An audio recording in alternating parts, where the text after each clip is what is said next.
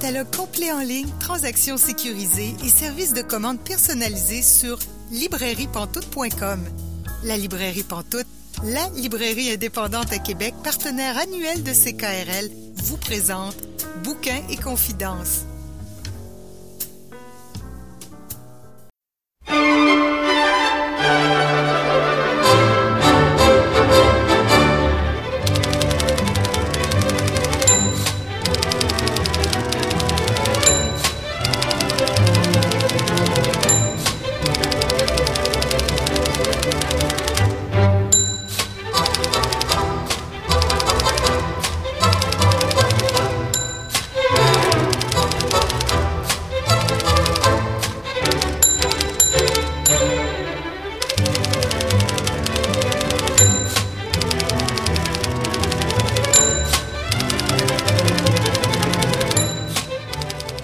Bonjour et bienvenue à l'émission Bouquin Confidence. Julie Collin pour vous accompagner pour les 90 prochaines minutes. Bouquin Confidence, c'est votre rendez-vous littéraire sur les ondes de CKRL. Cette semaine, notre invitée est Annie Bacon. Je m'entretiens avec elle dans environ 30 minutes. Pascal Roux et moi allons discuter des quatre euh, premiers romans qui nous restaient à vous présenter. Notre chroniqueuse Émilie Roy-Brière euh, nous suggère une trilogie qui n'a pas encore été traduite en français à ce jour. Notre chroniqueuse Catherine Côté nous suggère deux livres d'une même maison d'édition. Mais pour commencer, je rejoins notre chroniqueur Étienne Beaulieu.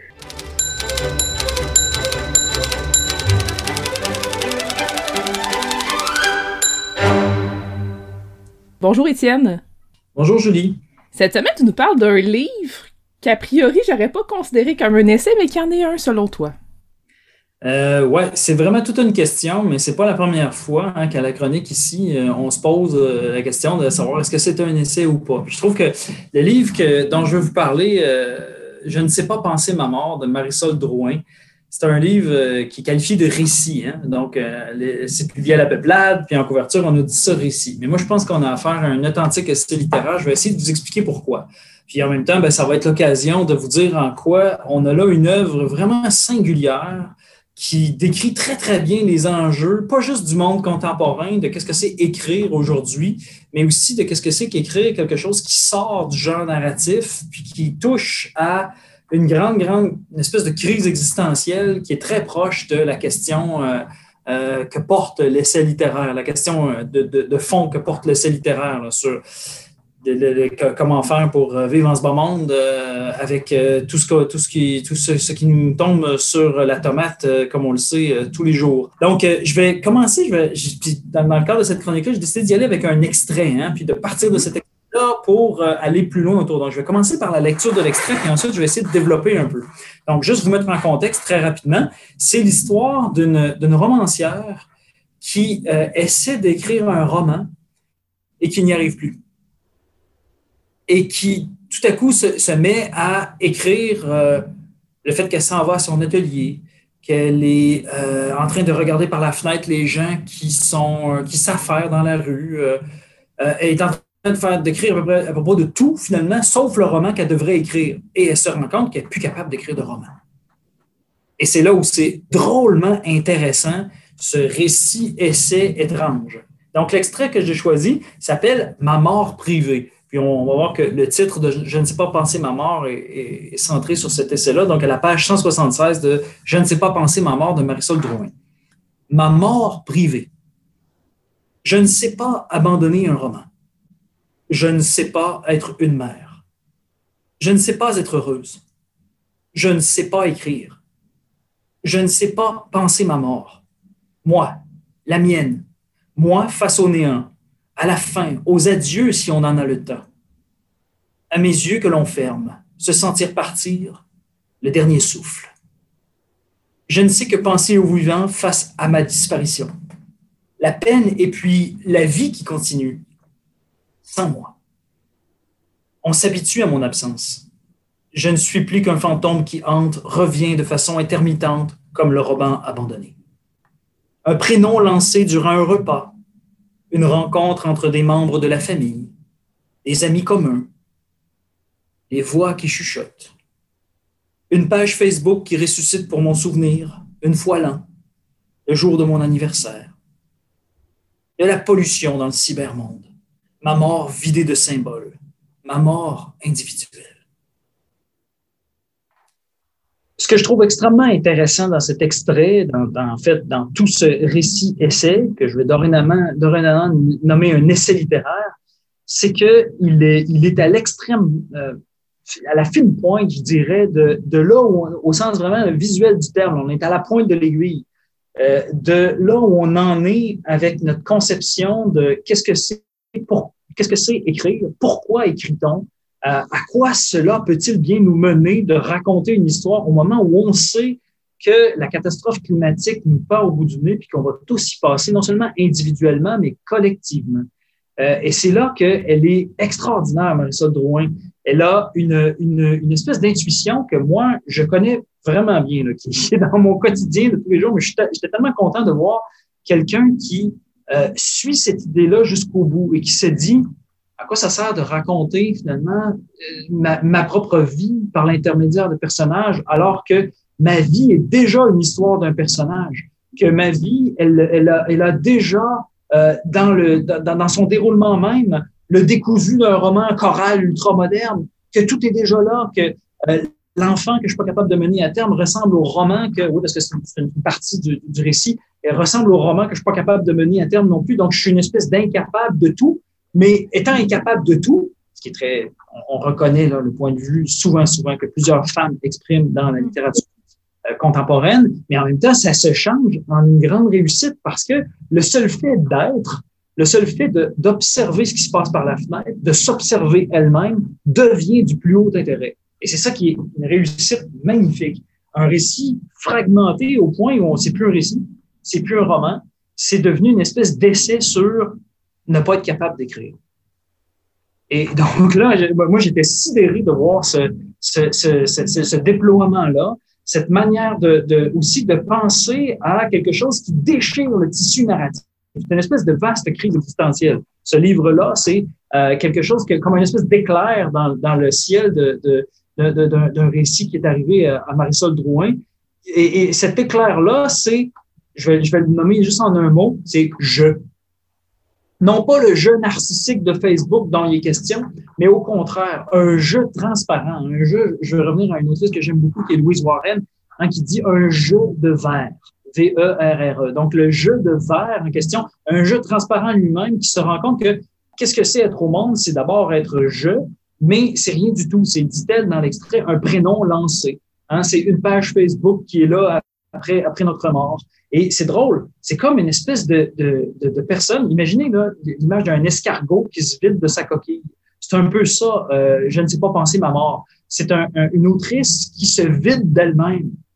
C'est, là où c'est extraordinaire. Elle, elle est, c'est une romancière qui est plus romancière. C'est une mère qui est plus mère. Et donc, on enlève des morceaux jusqu'à arriver à une extrême transparence au réel où c'est personne qui vit les, événements. Et je pense que là, elle a touché l'exact, noyau dur de l'essai littéraire. Hein, quand Montaigne disait là, je ne forme pas l'homme, je le récite, elle est directement là. Elle est, au cœur du projet de, l'essai littéraire de se, de regarder, vivre échec sur échec, c'est la condition humaine commune, on passe tous par là. Euh, c'est même, aussitôt qu'on est moindrement lucide sur nous-mêmes et qu'on se prend pas pour des super égaux surdimensionnés, on comprend que la vie, c'est quoi ça, qui, est en charge, c'est de nous montrer notre petitesse et notre défaillance, n'est-ce pas? Marisol Drouin entre à plein dans cette faille, en fait, dans toutes ces failles. Et c'est ce que je trouve beau dans ce texte-là.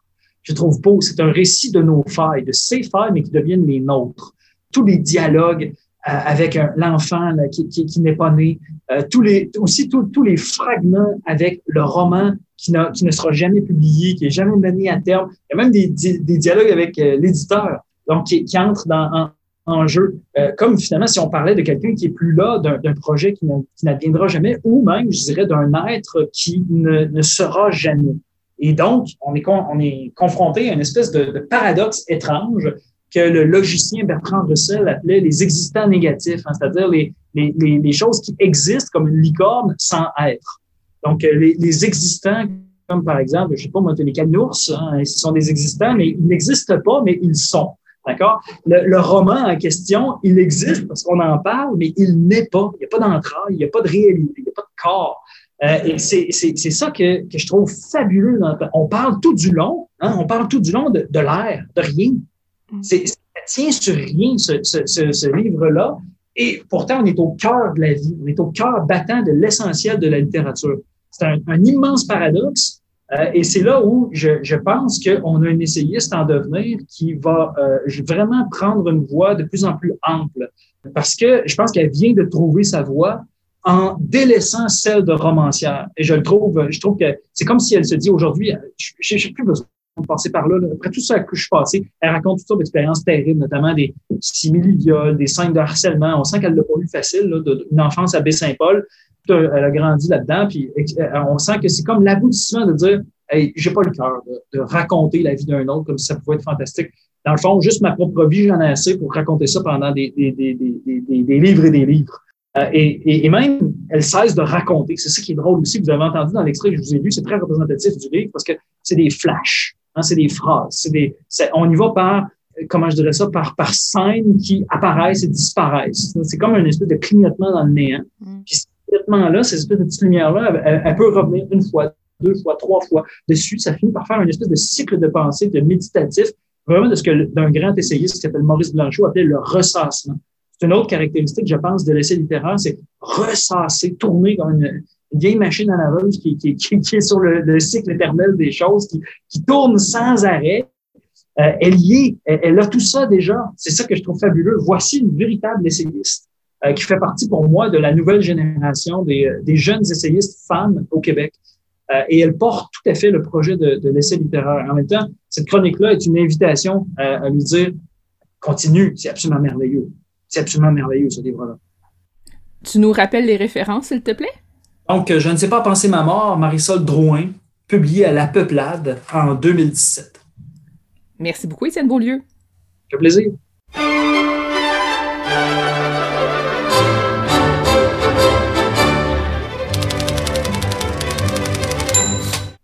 Vous êtes bien à Bouquin Confidence, Julie Collin au micro, et là, je rejoins notre chroniqueuse Catherine Côté. Bonjour Catherine.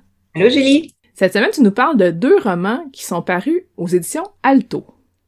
Oui, je ne sais pas si tu te rappelles, Julie, la dernière fois qu'on s'est parlé, j'avais j'avais fait une chronique sur Burgundy, qui était l'histoire de la petite Mélanie. On dirait que je, je suis partie sur une thématique de d'histoire de, de jeunes pré-ados, adolescents, parce que je vais te parler encore aujourd'hui de, de deux bouquins qui, qui traitent de jeunes pré-ados. Euh, ils ont plusieurs similitudes. C'est vraiment un hasard. Ils m'ont été recommandés, puis je les ai lus, puis c'est deux bons coups de cœur, et que j'avais envie de t'en parler. C'est deux autrices les deux sont chez Alto et comme je te dis, c'est deux avec des, des, des, on suit des histoires de, de jeunes. Et le premier que tu nous présentes, c'est Un beau désastre de Christine Eddy? Exactement.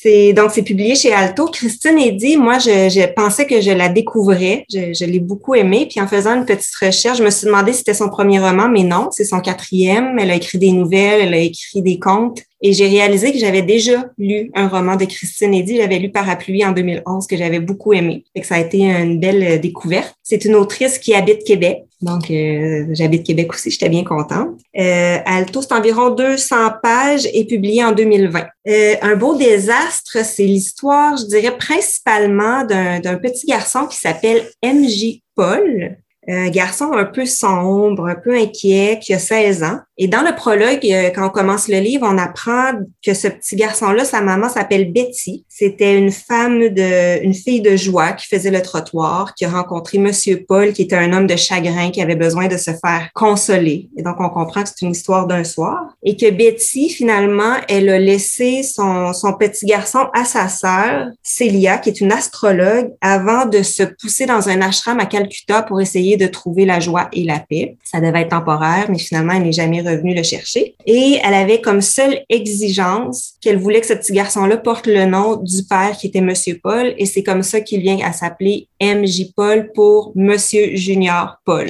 L'histoire du nom de ce, de ce petit garçon de 16 ans qui aime pas vraiment son nom. Euh, j'ai dit c'est principalement l'histoire de MJ Paul, c'est que c'est aussi l'histoire, il, y a plusieurs autres personnages, tous vraiment sympathiques, qu'on va suivre aussi à, travers le roman. Donc, il y a la tante Célia, comme je disais, qui est astrologue, son meilleur ami, la tante Célia, qui est Mathias Larivière, il y a Benoît Moreau, il y a une famille africaine, la famille Itimana, qui sont des réfugiés du Burundi. Et donc, dans le premier chapitre, qui s'appelle Aléas, c'est vraiment là que l'autrice, elle va venir camper les personnages et le lieu. Donc, juste pour donner une, euh, une petite impression de où se passe euh, ce roman, ben c'est un endroit, un quartier qui s'appelle le Vieux Faubourg, qui est décrit comme suit.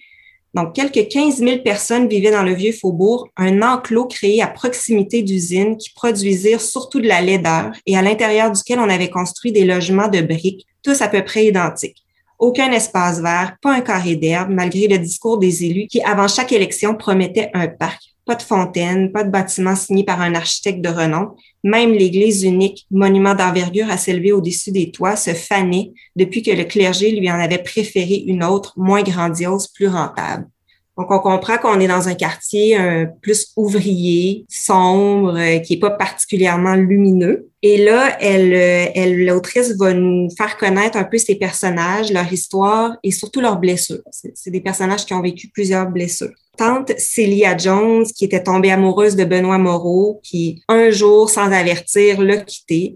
Benoît Moreau, qui est un petit bum, qui, qui, a fait une coupure avec sa famille, qui avait un avenir pour lui qui ne l'intéressait pas. Mathias, qui est le meilleur ami de Célia, qui avait un avenir prometteur, mais à une soirée arrosée quand il était à l'école, a mis enceinte une meneuse de claques avec qui il a dû se marier. Et la famille euh, Itimana, qui est une famille de réfugiés qui arrive d'un camp de réfugiés qui a réussi à, venir euh, au Canada. Et donc, un point tournant pour Tante Célia, c'est vraiment quand sa sœur arrive et lui laisse le petit MJ Paul. Et normalement, ça devait être euh, temporaire, comme je disais tout à l'heure, mais Betty ne va jamais revenir le chercher. Donc, tante, tante Célia, quand elle, elle est avec ce petit garçon, au départ, ce bébé, elle reste un peu froide parce qu'elle a toujours en tête que, que Betty va venir le rechercher. Et là, à un certain moment, ben là, elle voit bien que, que finalement, Betty ne reviendra pas. Et comme je disais, c'est un garçon qui, qui est sombre, qui est inquiet. Et on peut comprendre un peu, je trouvais ça assez, euh, assez rigolo. À la page 55, on, on, explique un peu comment Célia a essayé de l'éduquer. Euh, à un moment donné, bon, c'est ça, elle se rend compte que Betty ne reviendra pas, fait qu'elle décide de consulter un livre qui s'appelle Mon enfant de la naissance à l'université. C'est normalement pour les très jeunes enfants, mais MJ Paul a déjà six ans, puis elle prend ces conseils-là. Et là, ça dit, entre autres, ben, euh, multiplier les sons autour de lui. Fait que matin et soir, Célia, elle écoute avec lui la chaîne d'information continue, puis elle surveille l'effet des nouvelles sur l'éveil intellectuel du petit garçon. Puis elle est contente de l'entendre répéter ses premiers mots, Monsanto, Bachar el-Assad, Cheney. Puis là, ça dit encouragez-le, fait qu'elle l'encourage, puis le gamin, il en redemande, puis à chaque fois qu'elle quitte l'appartement, il rate pas une occasion de se coller à l'écran. Même chose, ça lui dit racontez-lui des histoires, entourez-le de livres. Ben là, elle a dit je raconte plein d'histoires, j'ai pas de livres, la bibliothèque est loin, fait qu'on va aller chercher des revues dans des bacs à recycler. Puis là, elle s'émerveille quand il apprend à lire des mots comme glyphosate, hydrocarbures, grippe aviaire. On s'étonne que ce soit un garçon inquiet. Là, à un moment donné, elle, arrête l'exercice quand elle le retrouve en larmes devant la une d'un dossier sur l'environnement qui dit Est-il trop tard pour nos enfants? Fait que. Oh. Le, petit MJ Paul est un, petit garçon hyper sensible, qui est extrêmement intelligent, un peu artiste. Donc, on voit qu'il va avoir accumulé tout ça. Au fil des chapitres, on, le voit un peu grandir. On le suit à l'école primaire, secondaire. Il, est très solitaire, il est très préoccupé.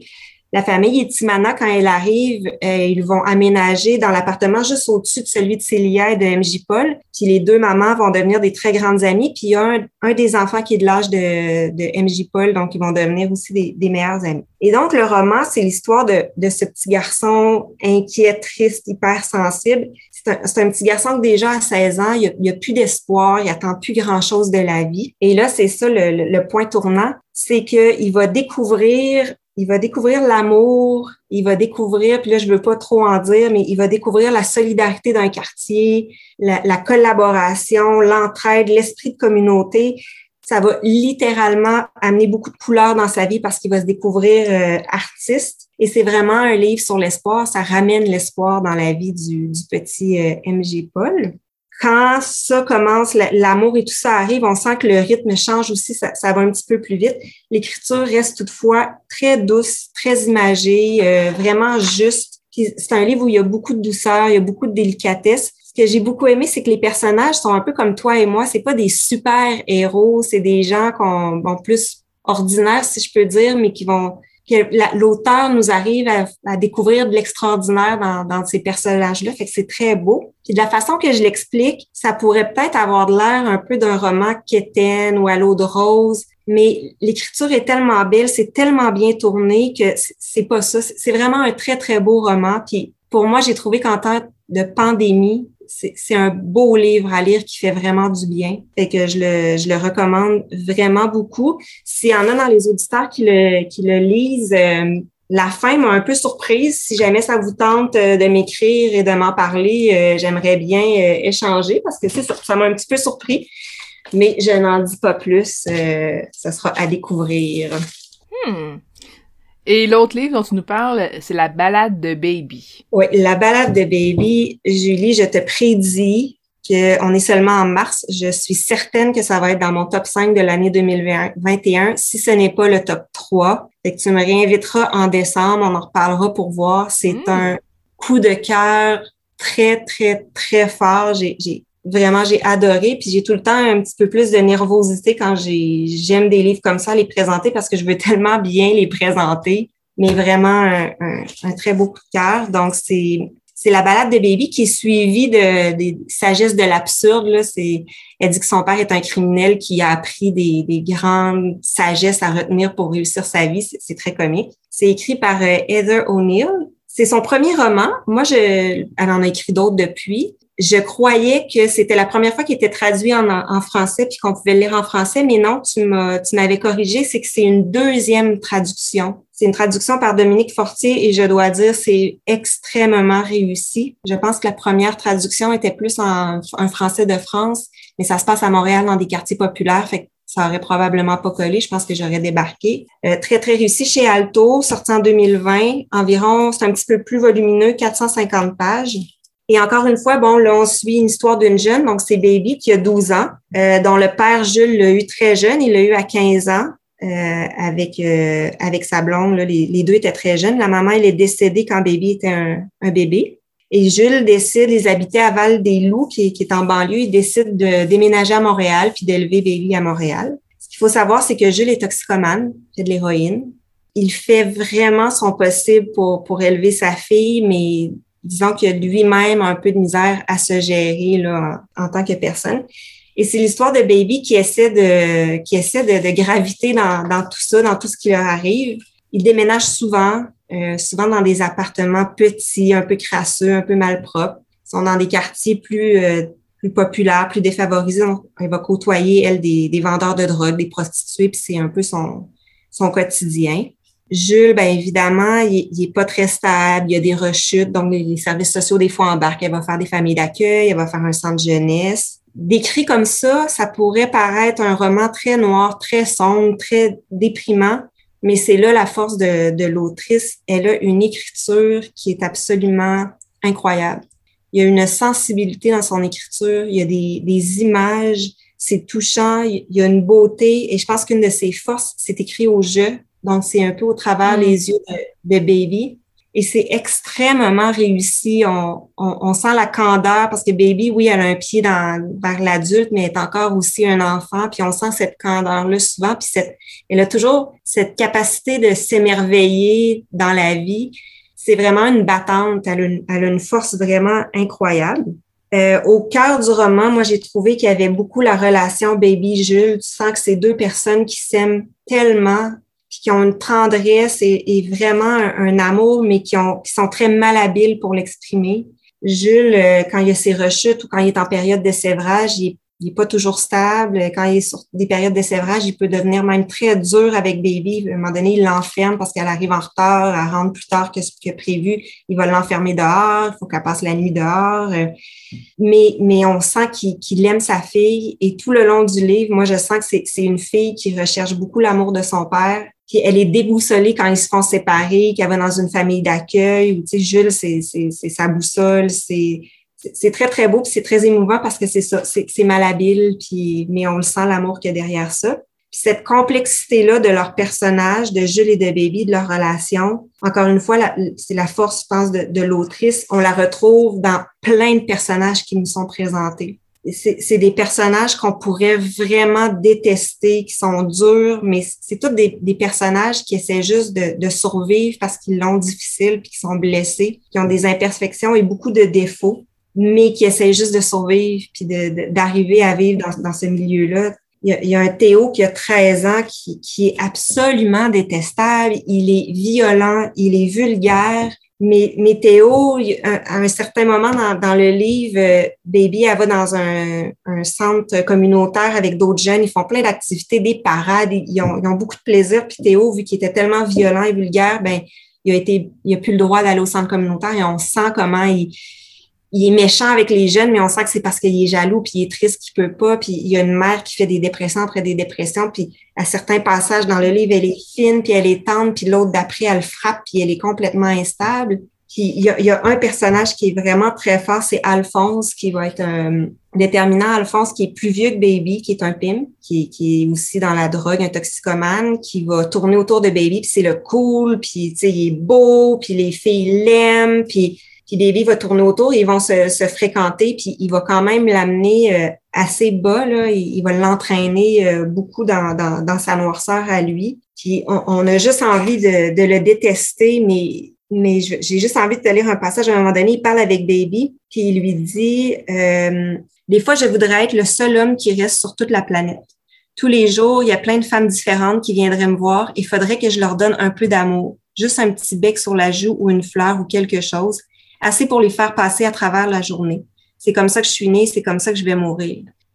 Il sort ça au milieu de, il vient de faire une crise, d'être dur, d'être méchant, d'être, puis en tout cas, j'ai, fait que j'ai trouvé ça vraiment, vraiment très, très beau, très émouvant comme roman. Je, je le recommande, euh, vraiment, je, je, le recommande très, très fortement. Puis c'est intéressant parce que l'autrice, au début, elle a fait, ça faisait dix ans quand ça a été, euh, quand ce livre est, ressorti en français de, de, la première fois.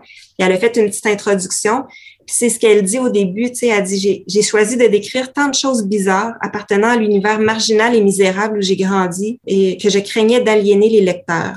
Je savais que je les amenais dans des lieux où ils n'avaient jamais mis les pieds et que dans ces lieux, ils seraient mal à l'aise des rues qu'ils n'auraient jamais empruntées. Je leur offrais des clés à plonger dans la serrure de porte qu'ils n'auraient jamais rêvé de pousser. Je les forçais à écouter des gens à qui ils auraient refusé d'adresser la parole. Je les coinçais sur des lits étroits dans des appartements minuscules avec des fleurs sur la tapisserie, alors qu'ils auraient sans doute préféré rester tranquillement chez eux. Le fait que les gens se soient pris d'affection pour Baby est l'une des choses les plus magiques qui me soit jamais arrivée.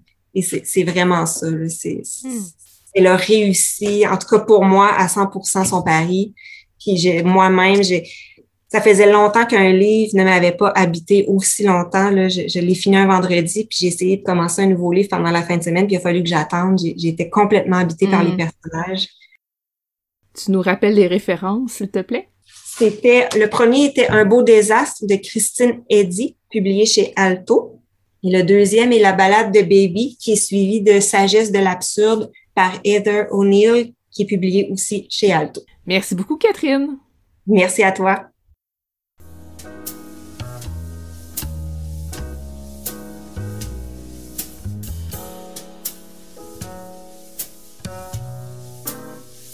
Catalogue complet en ligne, transactions sécurisées et services de commande personnalisés sur librairiepantoute.com. La librairie Pantoute la librairie indépendante à Québec, partenaire annuel de CKRL, vous présente Bouquins et confidences.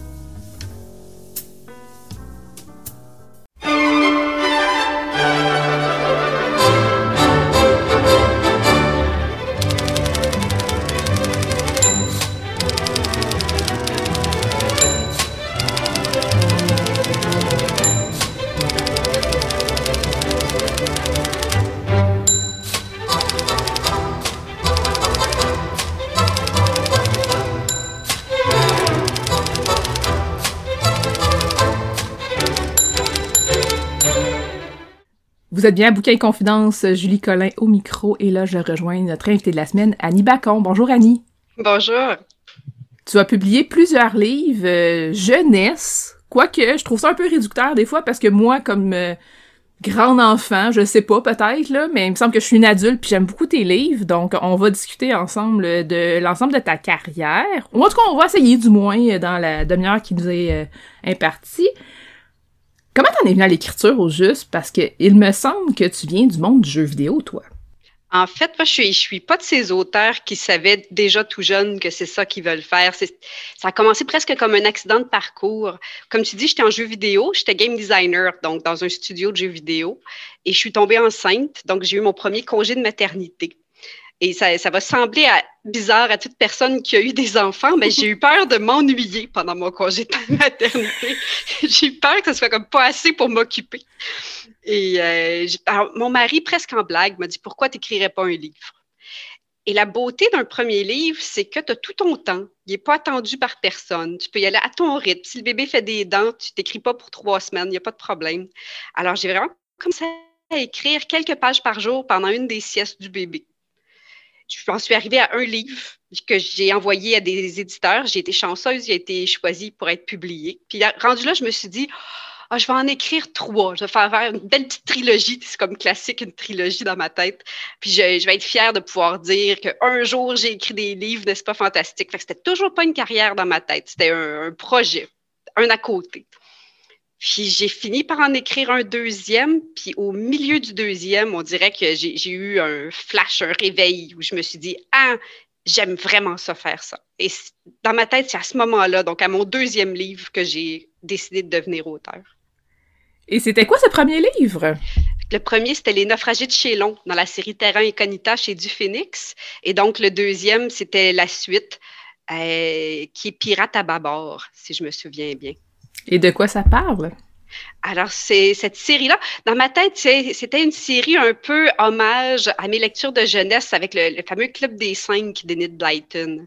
Donc, c'est une série où est-ce que c'est des jeunes qui sont des héros, les parents existent très peu, euh, et c'est une aventure complète pour chaque livre. C'était ça, ça l'idée.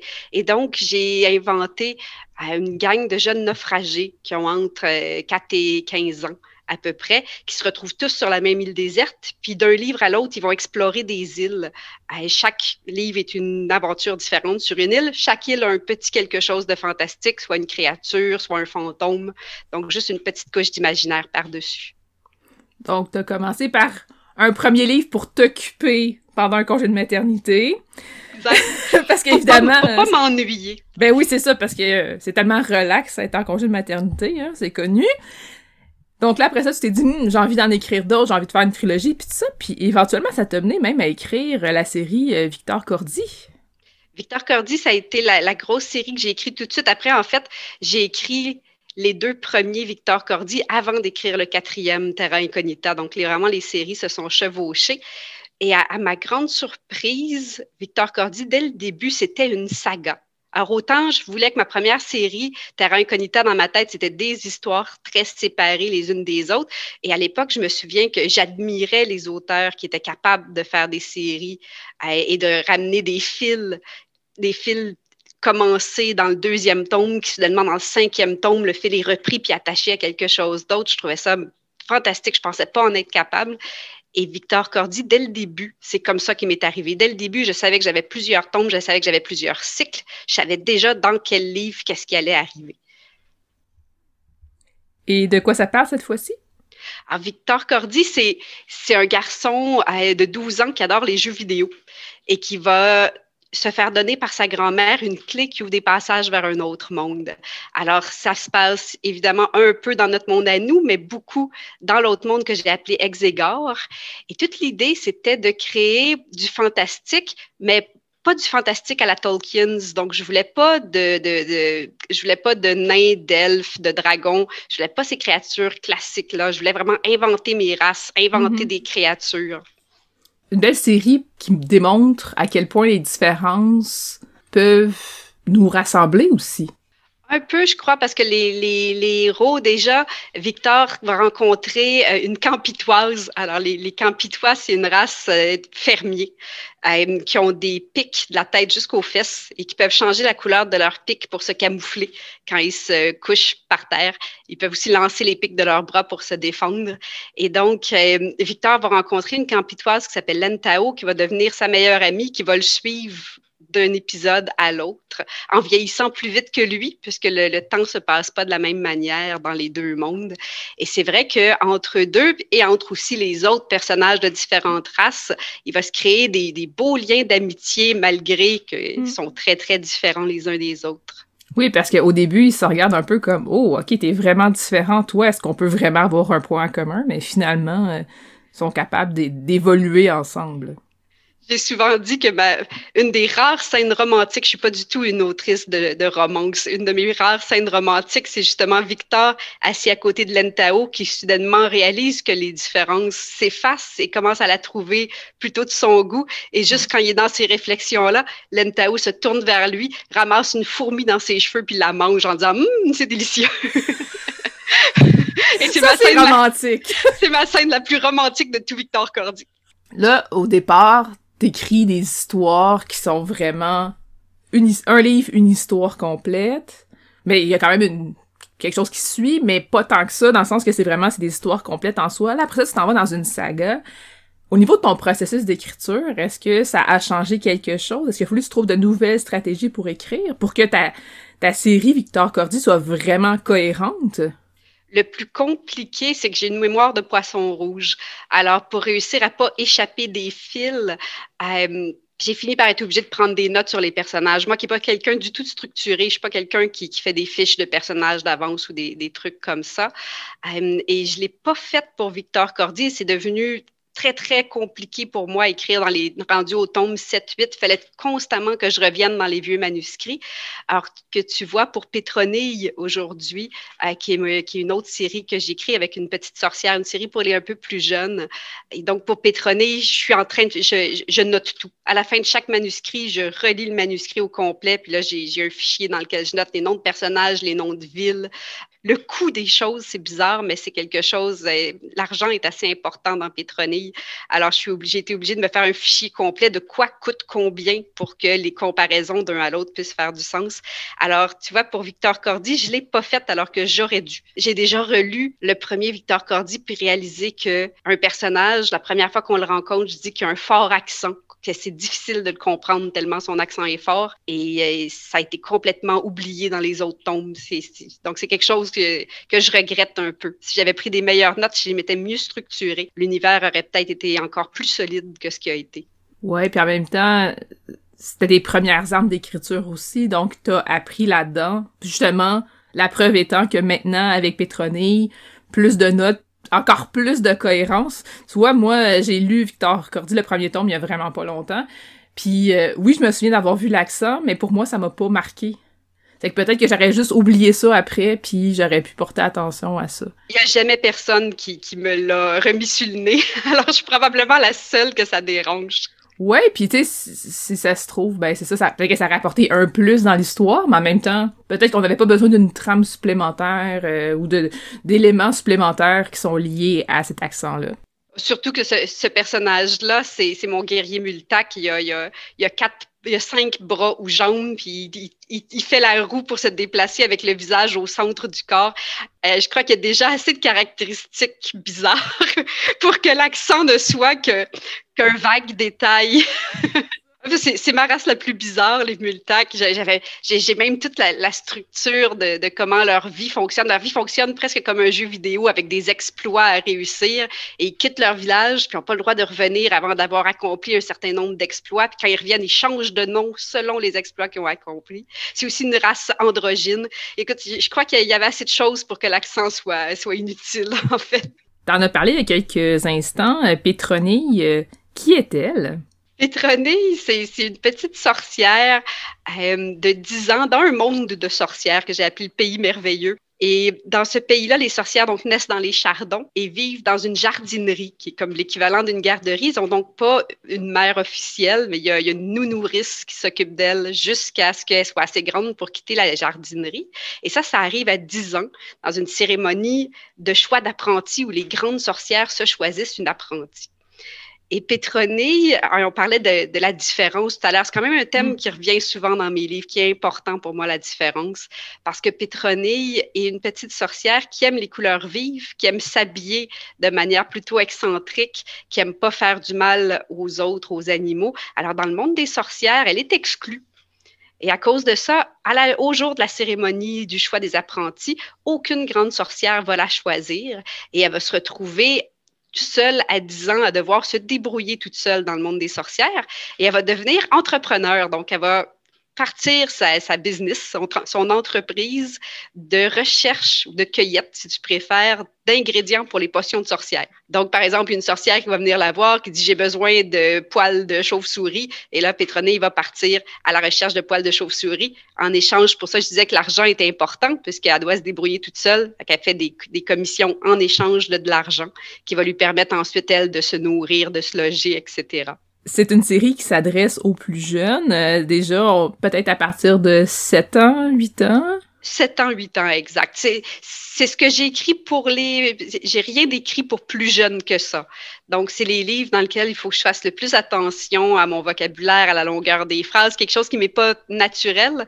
Euh, je suis plutôt réputée pour avoir un, vocabulaire soutenu. On me le... Mm-hmm. J'ai des professeurs qui me le reprochent parfois.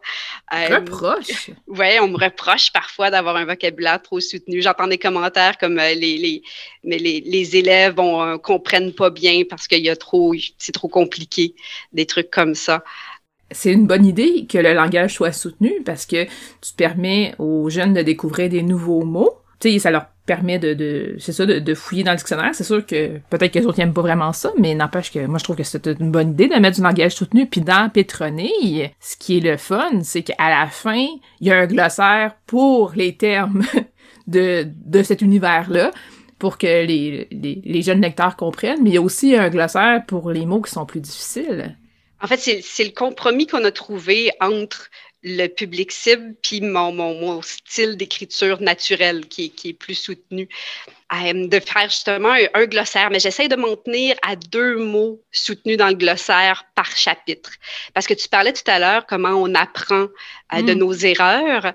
Et tout le long de ma carrière, comme toi, moi, je me suis toujours dit, le langage soutenu, c'est pas quelque chose de négatif. Au contraire, je crois que c'est important pour les jeunes de tomber sur ces mots-là, euh, de les rencontrer, de les apprendre. Parce que même sans regarder dans le dictionnaire, souvent, un mot soutenu dans une phrase, on va on va deviner le sens. Mhm. Si on le devine pas la première fois qu'on le voit, on va le deviner la deuxième. Je compare ça à quand moi j'étais jeune, j'ai été grande fan de Renaud, le chanteur. Renaud chante en argot français, un argot français qui était inconnu de, mon moi de 13 ans.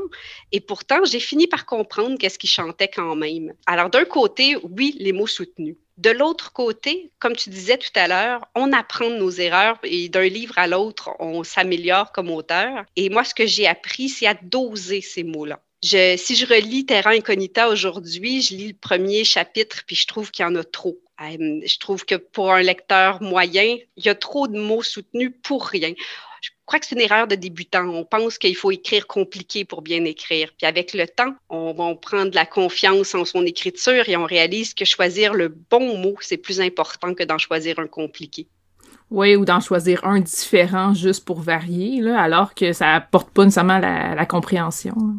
Exact. Alors, j'ai toujours des mots soutenus, mais maintenant, ils sont vraiment choisis avec soin. C'est, ils sont choisis parce que c'est le bon mot et pas pour flasher, pour faire « Ouh, regardez comme j'écris bien!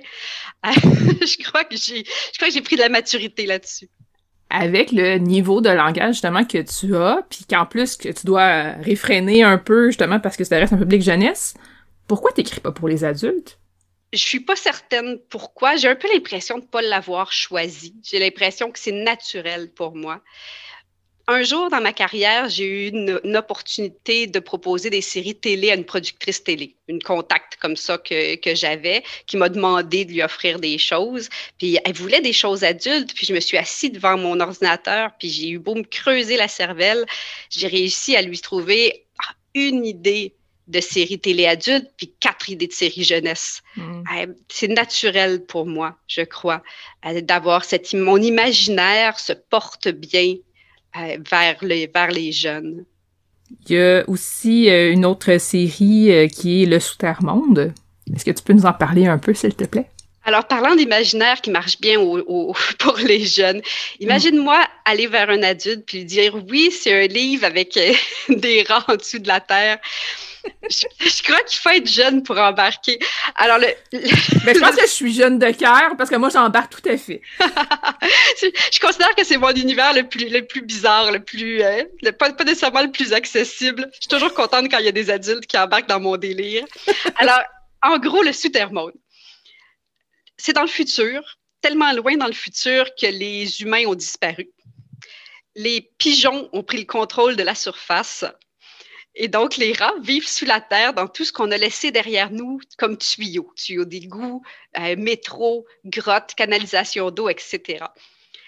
Et là, j'ai des grandes inspirations western pour le souterre-monde. Donc, c'est un peu, un peu la frontière, c'est un peu les pionniers. Ils commencent à avoir une, civilisation, mais tout mis à une sauce un peu particulière. Donc, au lieu d'être des, des cow-boys euh, euh, qui élèvent des vaches, ils élèvent des tarentules, par exemple et ils se battent, ils se battent en duel en mettant des écrous sur leur queue. Et ils tournent la queue comme une fronde, c'est le premier des deux qui assomme l'autre avec son écrou. Et, en hommage aux westerns qui sont à la base de l'inspiration, les jurons de mes personnages sont tous tirés, c'est tous des noms de fusils western. Donc, ils sacrent comme Winchester et euh, Revolver et, même, Pénélope, que j'aime bien Pénélope, son, juron qui est carabine. Et elle l'utilise comme, comme au Québec, on utilise notre juron à toutes les sauces. Elle va même l'utiliser comme je, suis en carabine, plutôt que dire je, je suis fâchée. Ah oui, et le dernier, détail de mon univers que j'aime bien, ah, évidemment, dans le jeunesse, ils vont pas fumer la cigarette comme les cowboys. Alors, ils grugent des racines parce que c'est des rats. Alors, ils ont cette mauvaise habitude-là, ils grugent des racines et chaque rat a sa sorte de racine euh, particulière j'ai eu un échange de courriels fantastique avec euh, une de mes grandes amies et cousines qui, euh, qui a fait des études en biologie pour lui demander si le Malboro était une racine, ça serait quelle sorte d'arbre? Et là, si une menthol était une sorte d'arbre, qu'est-ce que... et oui, c'est comme ça que j'ai bâti l'univers du Supermonde. Et pour en revenir à l'histoire elle-même, donc dans le premier, on suit Samy sans def, sans def pour sans défense parce qu'il a perdu la moitié de sa queue, donc il peut plus se battre en duel. Et Samy, sa fiancée a disparu et il va partir à, sa recherche dans le souterre-monde, tout simplement. Et ça, en fait, il y a deux euh, tomes qui sont sortis pour l'instant. Est-ce que tu en prévois d'autres? Je ne sais pas encore s'il va en avoir un troisième j'ai une idée. Je sais déjà ça serait sur quel personnage parce que les deux premiers tomes sont vraiment basés chacun sur un personnage. Donc, le premier, c'est Samy, Sandef. Le deuxième, c'est Pénélope Justice. Euh, le troisième serait probablement Bertrand Cadieux, mais je ne l'ai pas commencé encore. Il n'est pas, pas dans les plans euh, immédiats. Une autre série aussi, euh, dont le deuxième tome vient tout juste de sortir, c'est Chronique post-apocalyptique d'une enfant sage et le deuxième, Chronique apocalyptique d'une jeune entêtée. Est-ce que tu peux nous en parler, s'il te plaît? D'un, c'était pas supposé être une série. Donc, ça a commencé par être un livre qui était les chroniques post-apocalyptiques d'une enfant sage et qui, moi, est mon livre de deuil. Donc, j'ai perdu mes deux parents, coup sur coup, en dedans de trois ans environ. Et le personnage d'Astrid dans sa bibliothèque, dans cette fin du monde, a commencé à me hanter à la mort de mon père, puis est resté avec moi pendant trois ans, puis je l'ai écrit à la mort de ma mère. Alors, ce livre-là étant empreint de, toute ma peine, toute ma colère, tout mon deuil. Je l'appelle un peu mon livre boué, celui qui m'a empêché mm. de, sombrer, celui dans lequel j'ai mis toutes mes émotions pour un peu euh, faire le ménage, si tu veux. Euh, alors, pendant longtemps, j'ai pensé qu'il n'y aurait pas de suite je peux peut-être en parler d'abord un peu. Ben Donc, euh, ça suit, euh, c'est la fin du monde. Ça se passe à Montréal. C'est aussi mon seul livre qui a un lieu réel comme contexte. D'habitude, c'est soit des lieux imaginaires, soit des jeux, des lieux génériques. Celui-là, c'est vraiment à Montréal, qui, qui est ma ville. C'est dans le plateau Mont-Royal, qui est mon quartier. Et donc, Astrid va se réfugier dans la bibliothèque du plateau Mont-Royal pour survivre à la fin du monde pour un livre post-apocalyptique, c'est un livre plutôt intime, donc c'est pas un gros livre d'action avec des zombies qui attaquent. Euh, c'est vraiment juste comme elle, comment elle vit ça, comment elle survit, euh, ses réactions face au fait qu'elle est une des rares survivantes, au fait que ses parents sont plus là, euh, au fait que ses parents l'ont sauvée donc l'ont, dans sa vision à elle, l'ont abandonnée dans un monde sans futur. alors ça, c'est les chroniques post-apocalyptiques d'une enfant sage. Deux, des années plus tard, j'ai décidé d'écrire la suite, donc chronique post-apocalyptique d'une jeune entêtée, en changeant de personnage. Donc, je suis allée mhm. chercher un nouveau personnage qui s'appelle Chiara, un peu plus jeune, 11 ans, alors que Astrid en a 14 et qui, elle, au moment de la fin du monde, est en classe verte dans les Laurentides et qui va décider de revenir jusqu'à Montréal en vélo pour, euh, dans, dans, le fol espoir de retrouver ses parents, pour lesquels elle invente mille excuses de pourquoi ils sont pas venus la chercher il y a une adaptation euh, qui est en cours en ce moment. J'ai vu euh, la bande-annonce il y a pas tellement longtemps. Est-ce que tu es impliquée? J'ai été très impliquée. J'ai été très impliquée au début. J'ai rencontré l'équipe. Ils m'ont vraiment posé plein de questions sur ma vision, ma vision des personnages, ma vision de l'univers. Ils me demandé si on veut, si on veut euh, développer un peu plus cette partie-là, comment tu vois ça? Donc, j'ai été très, très impliquée au début, mais une fois que le projet part, je, prends du recul. Il faut vraiment faire confiance. Faire confiance en l'équipe, puis les laisser, leur donner ton bébé un peu et les laisser courir avec. Comment tu t'es sentie quand on t'a approché pour te dire, hey, on aimerait ça faire une adaptation? Ça a été long avant que j'y croie. Je sais que dans ce milieu-là, pour le nombre de projets qui commencent, il y en a très peu qui vont se rendre jusqu'au bout déjà, les chroniques, euh, l'adaptation n'est pas faite encore, dans le sens où on a eu un premier financement pour faire l'écriture et la bande-annonce, mais le deuxième financement n'est pas encore obtenu. Alors, ça se pourrait aussi que, ça ne soit que ça. Mais très honnêtement, même si c'était que ça, moi, je suis déjà comblée de juste avoir vu Astrid prendre vie. C'est vraiment un, feeling très, très particulier pour, pour un auteur, je pense, de pouvoir voir euh, le personnage que tu as imaginé dans ta tête être incarné par une vraie personne, euh, être passé au filtre de l'imaginaire puis de la vision de professionnel d'un autre milieu. C'est fabuleux à vivre. Je le souhaite à tout le monde, à tous les auteurs, tous mes collègues. Donc, au départ, tu avais prévu un livre unique. C'est devenu une série de deux. Est-ce que ça pourrait devenir une série de trois? Ça pourrait devenir une série de trois. Mon éditeur, évidemment, est partant. La, la, porte est grande ouverte. Ça va, être une question d'avoir l'idée. C'est pas une série sur laquelle je peux l'écrire sur commande. Comme les pétronés. Les pétronés, je suis prête à en écrire un par année pour, pour autant de temps que, que la série marchera. Ah, il sortira un pétroné à chaque Halloween. Ça sera fantastique. Mais les chroniques, je suis pas capable de faire ça. J'ai vraiment besoin d'être habité par une idée. C'est ce qui est arrivé avec Chiara. Ça a pris plusieurs années. Ça a pris la web série, en fait, pour que finalement je m'assoie puis je l'écrive parce que pour la web série, il fallait, pour aller chercher le financement de la bande-annonce, il fallait qu'on écrive un paragraphe qui expliquait qu'est-ce que pourrait être une deuxième saison. Hmm. Je, me suis, je me suis dit, j'ai pas question que je laisse quelqu'un d'autre que moi décider de qu'est-ce que serait la suite. Alors, ça m'a, donné un peu le, coup de pied au cul qui me manquait, si tu veux, pour m'asseoir puis le mettre sur papier. C'était juste un paragraphe, c'était cinq lignes. Mais une fois que j'ai eu ces cinq lignes-là décrites, l'idée s'est mise à m'habiter, à m'obséder. J'ai des phrases qui sont mises à, se composer toute seule dans ma tête jusqu'à ce que je finisse par dire à mon éditeur, écoute, que la web série marche ou non, j'écris le deuxième tome, il est là, il est dans ma tête, je, je meurs d'envie de l'écrire. Alors, il faut que j'en arrive à ce point-là pour un troisième, pour qu'un troisième tome puisse exister lui aussi. Sinon, euh, un autre euh, un autre truc dont on pourrait parler ensemble, peut-être, c'est la promesse du fleuve. Peux-tu nous en parler un peu, s'il te plaît? La promesse du fleuve, moi, c'est mon préféré. Dans tous les livres que j'ai écrits, c'est ce qui est le plus proche euh, de ce que j'aime comme lecteur, c'est ce qui est le plus proche de mon idéal, de ce que j'aimerais écrire, alors que c'est pas considéré comme mon meilleur. Mon meilleur est considéré comme étant les chroniques post-apocalyptiques d'une enfance sage, puisque c'est lui qui a gagné des prix et tout.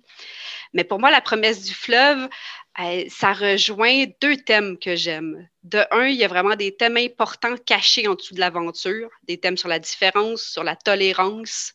J'y parle de racisme, j'y parle d'homophobie, j'y parle de rester soi-même plutôt que d'essayer de se transformer pour plaire à une société. alors ça, c'est les thèmes sérieux en dessous. Mais de l'autre côté, par-dessus, j'ai un univers euh, rempli d'émerveillements. Pour moi, c'est important l'émerveillement. Quand on parle d'imagination, euh, j'aime que l'imagination soit au service du merveilleux, de l'émerveillement, de ce sentiment d'avoir les, yeux grands ouverts, écarquillés, de se dire Waouh, je suis en train de, vivre quelque chose de, hors de moi, d'extraordinaire. Et pour moi, la, promesse du fleuve, c'est la rencontre de ces deux choses-là. Euh, un peu le feeling que moi j'ai eu quand j'ai lu La rivière à l'envers de, de Mourleva, euh, qui est une des inspirations derrière, qui est lui aussi un voyage, puis qu'à chaque, chaque arrêt dans le voyage, on découvre un petit quelque chose d'extraordinaire. Quels sont tes projets? Mes futurs projets, j'en ai un vraiment fantastique pour toi. Si, si, tu aimes mes univers étranges, euh, j'ai un vrai ovni qui va sortir en septembre euh, au 400 coups. Donc, un album, ce qui est rare. J'ai fait très mm. peu d'albums. Et évidemment, un album quand même pour un peu plus vieux. C'est pas un album pour les 4-6 ans, c'est plus un album pour les, les, les 8-12 ans. C'est un album tout en rime, donc, un poème, mais pas du poème émotif, du poème d'aventure. Je suis tombée sur euh, The Quest for the Snark, qui est un poème de Lewis Carroll. Je suis tombée sur ça, illustré euh, par, son nom m'échappe, mais l'illustratrice des Moumines. Oui, c'est Tove Jansson. Oui, exact. Je, ne me souvenais plus exactement du nom. Et cette inspiration-là est venue se mélanger avec une obsession que j'avais depuis plusieurs mois pour les coureurs des bois. Alors, le livre s'appelle La légende de Paul Thibault. Et Paul Thibault est un coureur des bois de la forêt canadienne, mais pas du tout un coureur des bois historique. J'avais envie que nos héros, les coureurs des bois, deviennent des héros mythiques. De la même manière que l'Europe, ils ont les chevaliers, puis que les chevaliers sont plus historiques dans les livres pour enfants. C'est les mm-hmm. chevaliers qui, qui, battent des dragons, puis qui, euh, qui font n'importe quoi.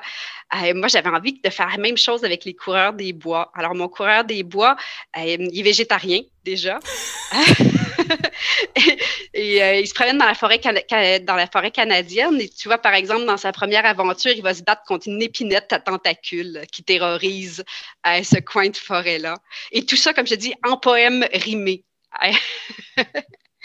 Alors, le livre a trois histoires différentes. Le premier, euh, je dis le premier, je rêve d'une suite, mais euh, on n'est pas encore rendu là avec mon éditeur. On va commencer par en, sortir un puis voir si le public embarque dans mon délire.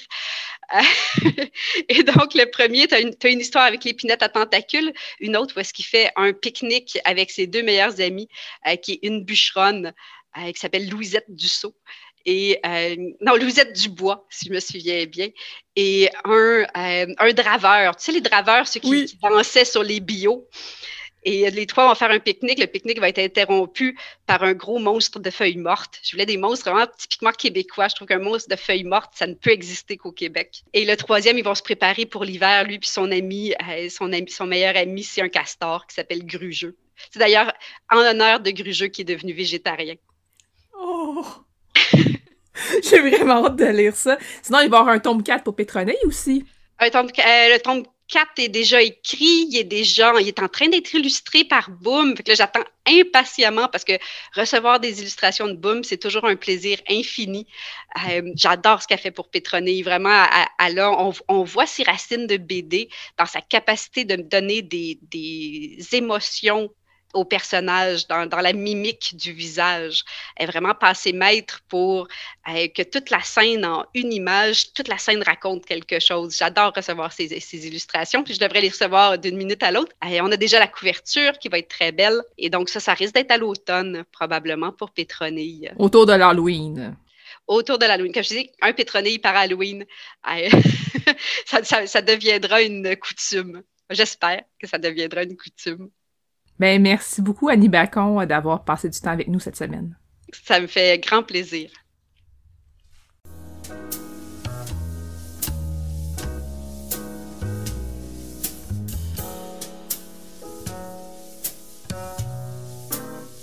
Catalogue complet en ligne, transactions sécurisées et services de commande personnalisés sur librairiepantoute.com. La librairie Pantoute, la librairie indépendante à Québec, partenaire annuel de CKRL, vous présente Bouquins et confidences.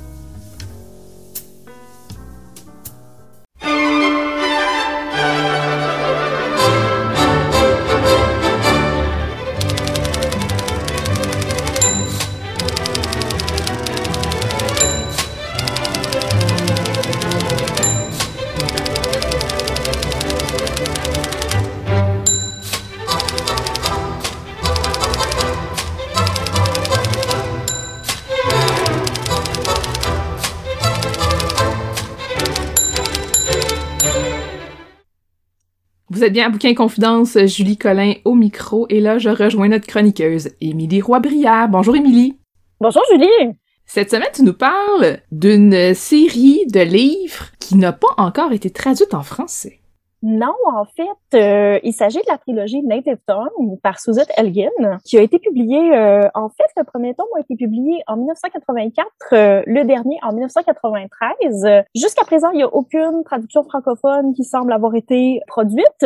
La mienne, je l'ai achetée chez Feminist Press, qui est une maison d'édition anglophone basée aux États-Unis qui se spécialise en littérature féministe, qui publie pas tant de science-fiction d'ailleurs. en fait, je raconte l'histoire un peu à l'envers.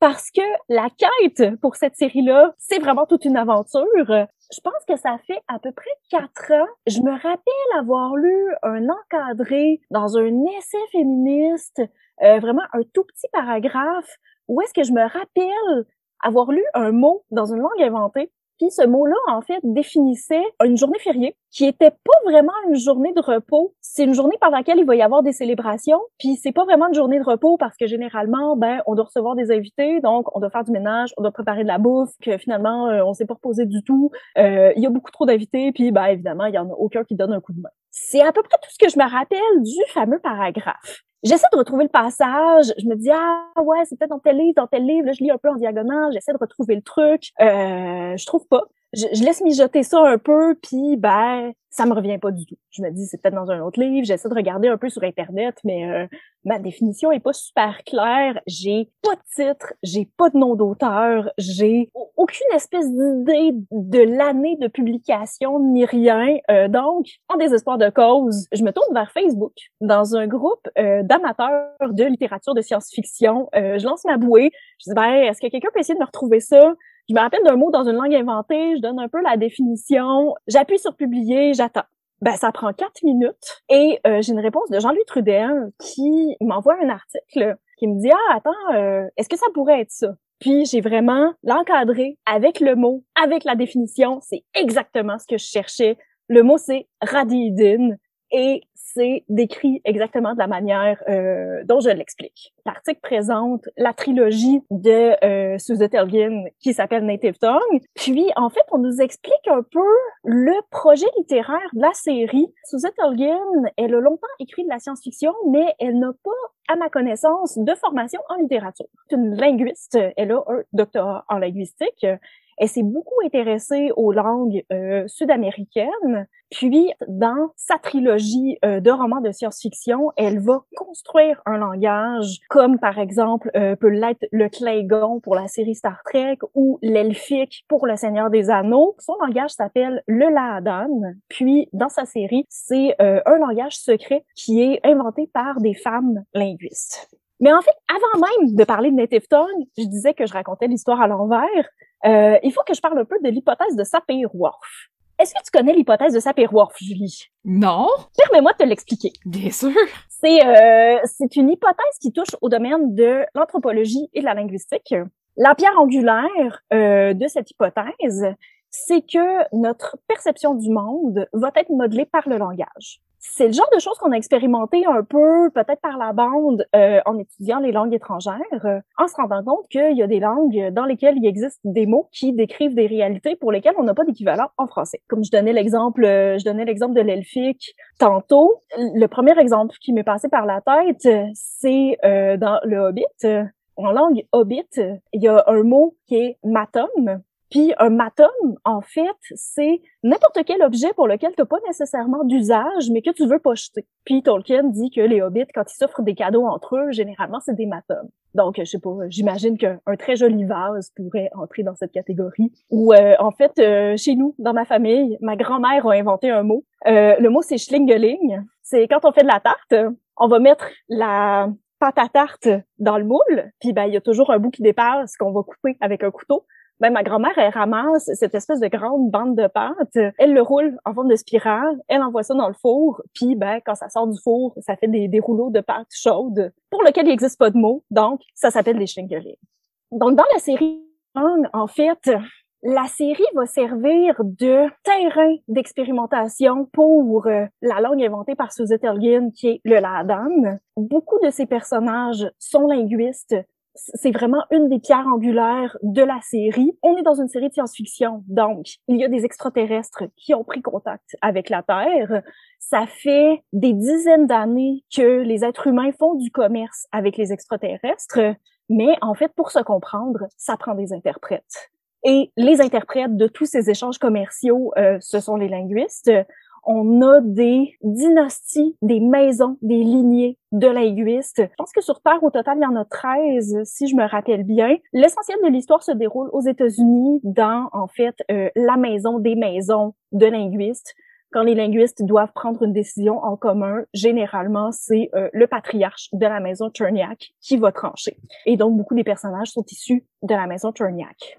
Puis, le projet que poursuivait Suzette Elgin avec cette série, c'est que, effectivement, notre perception du monde dépend du langage, que la langue anglaise, au, moment où elle écrit la série, ne suffit pas pour décrire les réalités qui sont vécues par les femmes et que les femmes en souffrent. Et donc, que si les femmes se voyaient offrir euh, un langage qui décrit leur perception, qui est fait pour elles, qu'elles finiraient soit par l'adopter, ou bien que si le LADOM n'était pas suffisant, que les femmes finiraient par créer un langage équivalent ou qui poursuivrait les mêmes buts. Au moment où elle publie son premier tome en 1984, étant donné que c'est une scientifique, elle se donne une limite de 10 ans pour tester son hypothèse. Finalement, lorsque paraît le troisième tome, neuf ans plus tard, elle doit se rendre compte que c'est un échec. Parce que personne n'a jamais euh, adopté euh, le Ladan, en tout cas à cette époque-là. Il y a même une grammaire, un dictionnaire de Ladan qui avait été publié à cette époque-là. Ça se trouve encore, je pense qu'on est rendu à la troisième édition, mais euh, ça n'a jamais eu le succès retentissant du Claygon ou de l'Elfique, par exemple. Puis la manière dont elle mène son expérimentation, ça se ressent dans les livres aussi, parce que dans le troisième tome, en fait, malgré tous les efforts qu'ont fait les personnages pour que le Ladan décolle, euh, ça fonctionne pas. Puis elle mène d'autres projets suite à l'échec du, euh, du projet ça fait beaucoup d'indications sur euh, le contexte de publication. Euh, ça a l'air très froid quand j'en parle comme ça, quand j'explique la mécanique de comment les choses fonctionnent, mais c'est super bon. C'est vraiment une très bonne histoire de science-fiction. L'auteur et les linguistes, ça paraît. Euh, on a des personnages de linguistes qui font des blagues de déclinaison d'adjectifs en suédois. J'exagère, mais c'est un peu, euh, ça donne un peu euh, une idée euh, de la réalité de ces personnages. Son écriture est très intéressante à suivre. On est dans un space opéra avec des colonies extraterrestres, avec des colonies sur des astéroïdes, et pourtant on n'a jamais de grandes scènes épiques ou de grands dénouements à grand déploiement. On a toujours des petits chapitres disparates il y a des personnages qui reviennent, d'autres qu'on va mettre en scène uniquement dans un chapitre et qu'on reverra plus jamais. Comme par exemple dans le tome 2, on a une scène absolument magnifique euh, sur une jeune femme qui est prise sur une espèce de colonie avec son mari. Ils ont pas grand-chose parce que c'est une jeune colonie.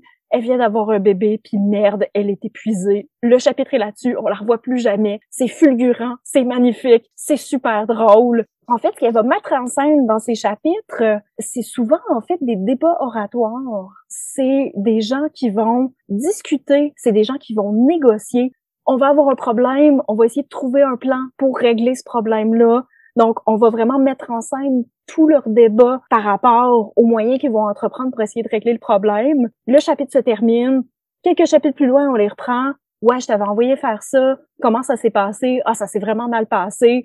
Souvent, les gens sont pas d'accord. C'est des brainstorms, c'est euh, des retours sur des événements euh, antérieurs, mais on n'a jamais de grandes scènes épiques.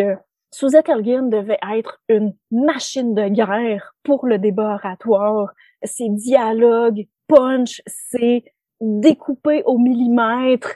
Elle navigue très bien entre ce que ces personnages veulent dire. Quand ils essaient de manipuler l'autre, on sent très bien qu'est-ce qui se passe par en dessous. On a vraiment un interlocuteur qui va prendre le dessus, qui va manœuvrer les autres pour les mener exactement au point où il veut les mener. C'est tellement satisfaisant. J'adore son écriture. On est dans de la science-fiction féministe, donc on a les femmes des lignées de linguistes qui vont euh, essayer de mener des projets de leur côté, mais dans euh, les États-Unis du futur dans lequel, dans lequel ça se déroule, les, les droits des femmes ont régressé on a fait euh, sauter leur droit de vote. Donc, en fait, euh, les femmes ont le même statut légal que les enfants. Euh, elles n'ont pas d'argent de poche. Elles ont besoin d'être accompagnées par des hommes partout où elles se déplacent. Elles ont besoin d'un tuteur pour absolument tout ce qu'elles font dans la vie. Donc, les femmes mènent leurs projets en secret. Elles doivent s'échanger des informations qui sont codées à travers des cercles de tricot, des livres de cuisine, tout plein de choses frivoles qui n'intéresseront pas les hommes les linguistes sont beaucoup trop fortes, beaucoup trop courageuses pour se mentir. Quand la vérité fait mal, a fait mal, on nous la présente telle qu'elle, ensuite on passe au prochain appel. Les femmes sont super débrouillardes justement parce qu'il y a absolument rien qui les avantage dans le système mis en place par Suzette Elgin dans sa trilogie.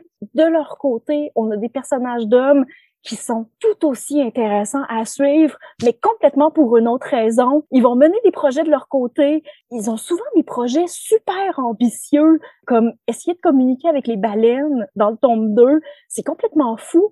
Les maisons de linguistes sont très, très bien établies. La manière dont ça fonctionne, souvent, en fait, aucune des personnes qui habitent dans la maison n'a véritablement d'intimité. Ce sont des dortoirs communs, c'est des cafétérias communes, une usine à produire des interprètes.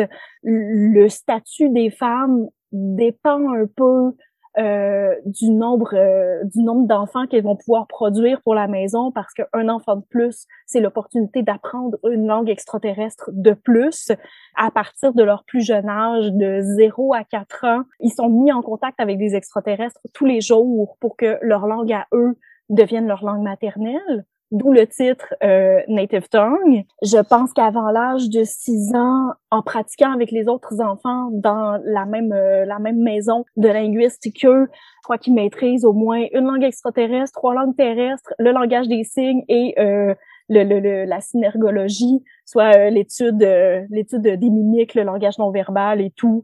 Ils savent en jouer pour prendre l'ascendant sur une personne qui n'a pas le même entraînement qu'eux. Euh, en particulier avec euh, la synergologie. Ils travaillent du matin au soir. En fait, ils vont pas à l'école comme les autres enfants parce que souvent, ils vont être le seul locuteur de la langue dont on a besoin pour signer un traité de paix euh, dans l'heure. Parfois, on mène des négociations super importantes à l'ONU, puis merde, ton interprète a six ans. C'est complètement hallucinant, mais ça se tient. C'est absolument génial j'aimerais adresser un appel à l'univers. S'il y a un traducteur, s'il y a un éditeur dans la salle qui nous écoute, faites traduire ça au plus vite. Ça vaut la peine. C'est un très grand plaisir de lecture. C'est brillant. C'est complètement original comme concept. Dans la vie, en tant que lecteur, je suis libraire, je lis beaucoup, mais une lecture qui me jette à terre, souvent j'ai du plaisir à lire. Mais une lecture qui me jette à terre, ça arrive peut-être une fois ou deux ans, une fois ou trois ans, quelque chose comme ça. La dernière fois, ça a été pour cette trilogie-là. Et de mon vivant, je vais tenter de la mettre entre les mains du plus grand nombre de personnes possible, c'est certain. J'espère que tu seras entendu, Émilie, puis que quelqu'un va se dire Hey, on devrait traduire ça et le publier ici en français pour que ça devienne accessible à plus de gens. Donc les, les auditeurs, auditrices qui sont capables de lire en anglais, euh, on vous le recommande absolument. En tout cas, moi, j'ai l'intention euh, de lire ça. Euh, depuis que tu m'en parles, ça me tente vraiment beaucoup. Tu nous rappelles le, titre, s'il te plaît? Oui, donc c'est la trilogie Native Song par Suzette Aidan Elgin.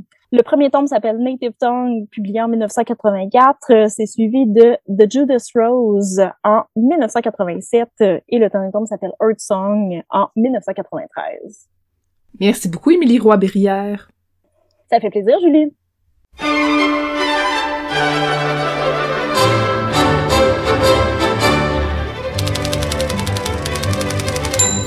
Vous êtes bien Bouquin Confidence, Julie Collin euh, au micro. Et là, je rejoins notre chroniqueur euh, Pascal Roux. Bonjour Pascal. Bonjour Julie. On a commencé à parler ensemble des premiers romans qu'on a lus dans le cadre des rendez-vous du premier roman. Et il nous restait encore quatre premiers romans à présenter. Donc, on s'est dit que ce soir, c'était le grand soir pour ça. Oui, parce qu'il ne reste plus très longtemps. Les gagnants vont être annoncés le 26 mars. Donc, on va faire un peu comme la dernière chronique. Euh, on va y aller de celui qu'on a le moins aimé à celui qu'on a le plus aimé. Donc restez jusqu'à la fin, l'enthousiasme grimpe. oui. Ben, on va commencer dans la catégorie hors Canada, euh, le roman Le Tiers-Temps de Maëlys Bessery, publié chez Gallimard. L'autrice a décidé de mettre en scène Samuel Beckett, la dernière année de sa vie, dans une maison de retraite qui s'appelle le Tiers-Temps, et un fait réel. Il a vraiment terminé sa vie dans une maison de retraite qui s'appelle le Tiers-Temps à Paris. On est du point de vue de Samuel Beckett, et bien franchement, j'ai vraiment pas du tout aimé ça, et j'ai pas compris à qui ça s'adressait, en fait. Mmh, non, c'est ça, parce qu'on dirait qu'il faut qu'on qu'on possède les clés pour vraiment comprendre l'univers de Samuel Beckett, pour vraiment apprécier ce roman-là j'ai senti que c'était bien écrit, j'ai senti du potentiel, mais j'ai senti aussi qu'il y a plein de choses que je comprenais pas.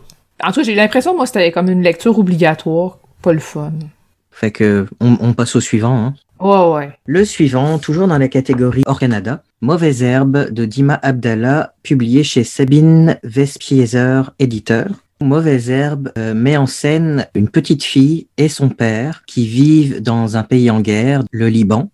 On a deux fils de narration on a la petite fille et on a le père. Le fil de la narration est au jeu également. Et on se disait, ah, un sujet fort, euh, mm. poignant, un pays en guerre, une relation euh, père-fille, ça va être vraiment intéressant. Le problème, c'est qu'on n'y croit pas. Premièrement parce que le niveau de réflexion et de maturité du personnage de la petite fille est le même que celui du père. Les deux voix se ressemblent complètement. C'est pas possible que ce soit une petite fille qui raconte. Mm. On passe à côté de l'émotion aussi parce que Enfin, de mon côté, il y a beaucoup de maladresse, il y a tellement de répétitions, c'est comme une, espèce de style monocorde auquel moi j'ai pas accroché. Oui, puis quand on parle de petite fille, euh, si je me trompe pas, elle a quelque chose comme 5-6 ans, là. Euh, c'est pas le point de vue d'une aussi jeune fille. C'est ça, c'est comme pas crédible. c'est dommage parce que ça avait plein de potentiel. Quand on en parle comme ça, euh, mettons, on lit la quatrième de couverture ou peu importe, on s'informe sur ce livre-là, ça, ça a l'air vraiment chouette, puis même on peut faire des liens peut-être avec La vie est belle, un fabuleux film que j'ai beaucoup aimé, mais c'est pas le cas, c'est, pas, pas réussi, c'est pas, pas abouti. Fait que là encore, je propose qu'on passe au suivant. Oui! Dans la catégorie hors Canada toujours, ça s'appelle La cuillère de Danny Héricourt chez Liana Lévy. Alors, l'histoire euh, commence au Pays de Galles où Sérène, euh, qui est une jeune fille euh, de 16-17 ans, vit avec toute sa famille dans une espèce euh, d'hôtel bed and breakfast qui est tenu par la famille. Et dès le début, un événement grave, le père meurt. Sérène, qui n'arrive ni à pleurer, ni à comprendre vraiment la situation, donc qui peut pas non plus faire son deuil, fait une fixation sur un objet posé sur le chevet du père c'est une cuillère, une cuillère qui n'est pas censée être là, qu'elle ne connaît pas. Donc elle commence à l'étudier sous toutes ses coutures et se dit, je vais comprendre l'histoire de cette cuillère, d'où elle vient, etc. Et là, elle commence à faire un voyage et va en France à la poursuite de l'histoire de la cuillère. Et j'ai vraiment adoré ce roman-là. C'est chouette aussi parce que ça, se déroule en, partie en France, oui, mais aussi au Pays de Galles. Et il y a beaucoup de, mots, d'expressions qui sont euh, insérés puis je trouve que c'est rare en littérature qu'on parle du Pays de Galles. Puis c'est rare qu'on en parle aussi d'une manière humoristique parce qu'il y a beaucoup d'humour malgré le début dramatique de ce roman. Il y a des insertions ou par exemple, bon mot à dire juste avant de mourir. Le personnage de Sérène a fait toute une liste. Qu'est-ce qu'on pourrait dire comme dernier bon mot avant de mourir?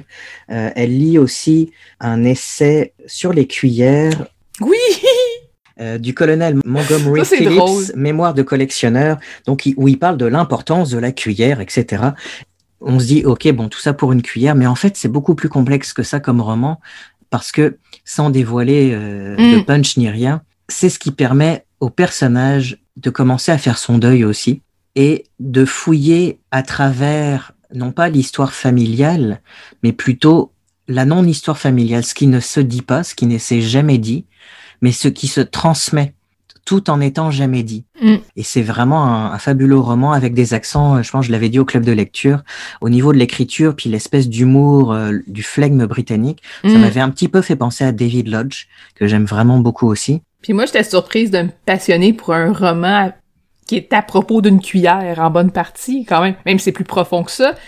Je me disais, ben voyons donc, voir que ça va être un- il va être question d'une cuillère, mais c'est beaucoup plus grand que la cuillère euh, qu'on pourrait imaginer de base, mais moi, il me semble que j'ai embarqué quand même assez rapidement dans ma lecture. Il me semble que c'est assez, assez facile de, de rentrer euh, dedans. Moi, moi aussi, puis il y a du suspense. Oui, il y en a, tout à fait. Fait que on passe au dernier livre euh, qu'on va présenter ce soir. Et on rappelle qu'on est toujours en augmentation dans notre enthousiasme. Oui, là on est enthousiasme au maximum, je dirais. Oui. C'est Ténèbres de Paul Cavzac aux éditions de La Peuplade. Mhm. Je pensais pas du tout aimer ce roman et j'ai dû m'y reprendre à trois fois quand même parce que le premier chapitre est assez violent, merci. Ouais. Quand j'ai, su que je participais au club de lecture du premier roman cette année, parce que j'avais déjà participé avant, euh, je me suis dit, c'est sûr que ce roman-là va faire partie de la liste. Et s'il fait partie de la liste, c'est sûr que c'est le top. Dans le sens que, à la limite, je me disais, ce roman-là, sans avoir lu les autres, je me disais, il, il est quasiment hors catégorie. C'est vraiment très, très, très, très bien maîtrisé. Alors, Ténèbres met en scène principalement, parce qu'il y a beaucoup de personnages quand même dans ce roman, Mm. euh, donc ça met en scène principalement Pierre Claes, qui est un géomètre belge et qui est envoyé au Congo pour délimiter les limites du pays pour le roi de Belgique, Léopold. Et il met en scène aussi un des autres personnages vraiment importants dans le roman, Xi Xiao, qui est un ancien bourreau chinois qui voyage avec euh, Claes sur euh, le bateau qui s'appelle Fleur de Bruges sur le fleuve Congo. C'est un roman d'une extrême violence. Ouais. C'est un roman avec des personnages extrêmement racistes. Euh, il faut quand même préciser qu'on est en 1890. Pierre Claes est pratiquement un des personnages les moins racistes de tout le roman.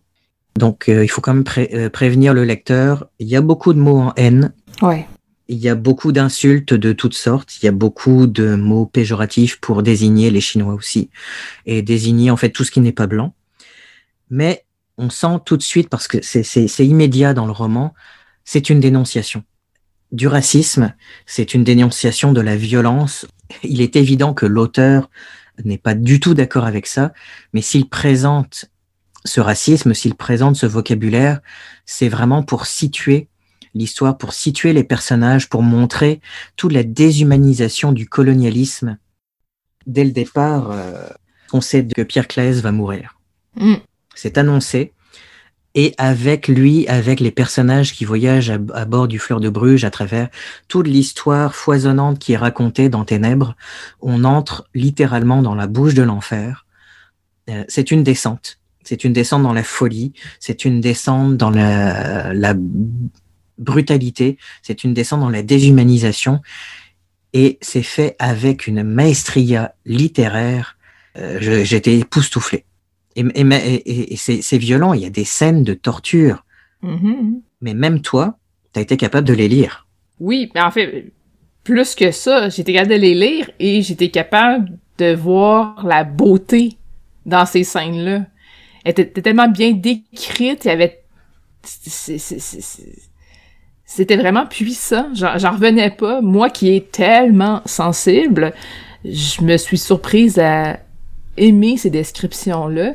C'est juste pour en rajouter une couche en plus, là, je trouve que c'est un roman qui est très euh, sensitif. J'aurais pas euh, un autre mot pour euh, pour dire ça. Vraiment, on sent tout. On sent tout, les, les, les odeurs, euh, euh, la fièvre, la chaleur, on sent tout, on sent tout, on sent tout.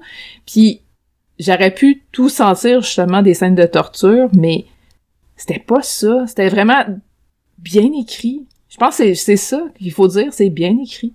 Et c'est une magnifique histoire d'amour aussi. Oui. Avoir réussi à faire ça dans un contexte comme celui-là, et, et, ce genre d'histoire d'amour, dont je dirais rien non plus, c'est il euh, y, a, y, a, des passages très sensuels où la, la mort et l'érotisme se côtoient de très très près. Mm. Et c'est aussi une parfaite démonstration pour qui n'a jamais lu sur l'histoire du colonialisme de la folie des hommes, de la violence, comme je disais, de la déshumanisation. C'est vraiment important de le, le, de le répéter parce que tout ça n'est pas gratuit. Mais si vous lisez ça, il faut quand même être, euh, être prêt à recevoir euh, toute la violence de cette histoire et toute ouais. la violence de cette époque et toute la violence du racisme. Mais c'est vraiment un très très grand roman.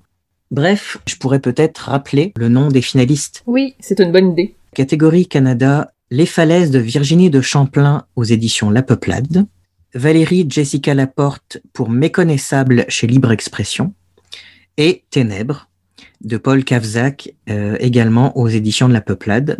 Et pour la catégorie hors Canada, Rosa Dolorosa de Caroline Dorca Fennec à la Martinière, Dans les geôles de Sibérie de Johan Barbero chez Stock et La Cuillère de Danny Héricourt chez Liana Lévy. Donc les gagnants vont être annoncés le vendredi 26 mars et vous pouvez donc suivre toute l'actualité sur Facebook ou sur le site internet premierroman.ca. Fait que, est-ce qu'on a quelque chose à ajouter? Pas pour l'instant, Pascal, parce que faut conclure l'émission.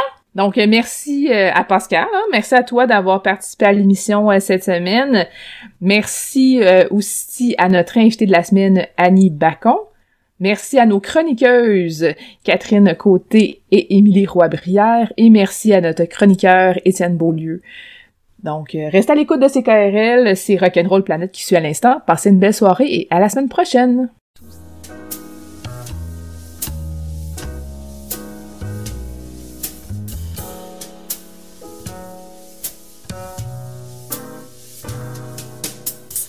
La librairie Pantoute, la librairie indépendante à Québec, partenaire annuel de CKRL, vous a présenté Bouquins et Confidences.